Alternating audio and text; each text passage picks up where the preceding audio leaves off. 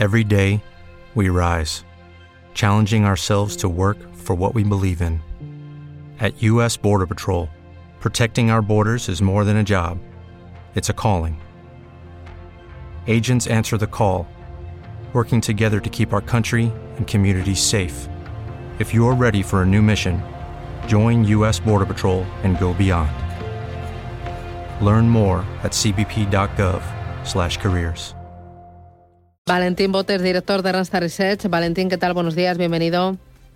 Hola, muy buenos días. Valoración de esos eh, datos de paro que hemos conocido en el día de hoy.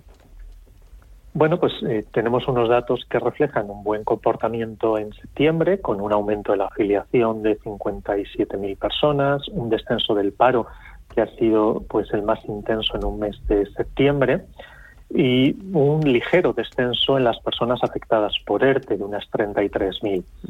Eh, no obstante, pues no todo es eh, favorable. Vemos que no en todos los sectores se ha producido la tendencia de creación de empleo.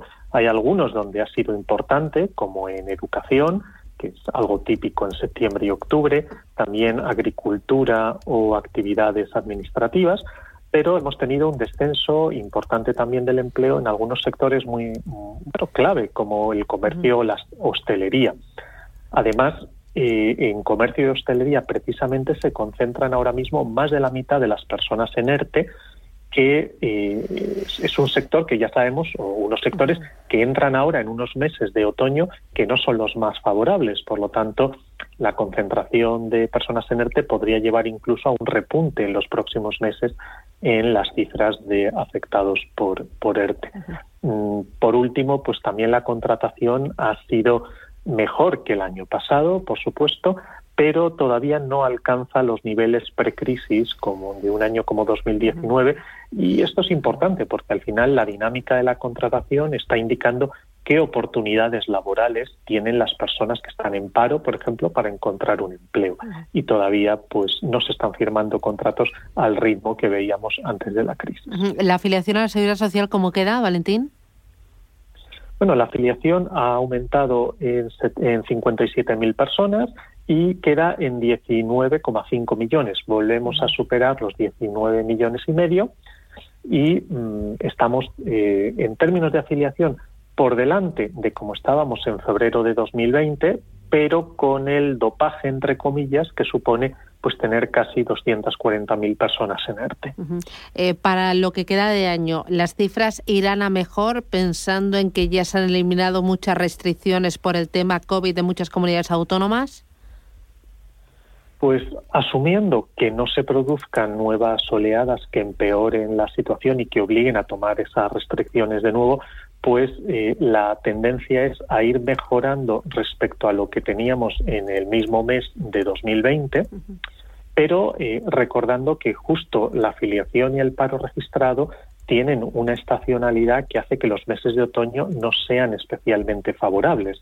Así que mm, seguramente vamos a ver esa dinámica. Mejor que en el mismo mes de 2020, pero puede que tengamos alguno de estos meses de otoño con disminución del empleo. Eh, por sectores, eh, turismo, ¿cómo se ha comportado septiembre? Porque estábamos empeñados en alargar la temporada de verano, esperemos que siga ahora en octubre, pero eh, ¿cómo ha ido en turismo?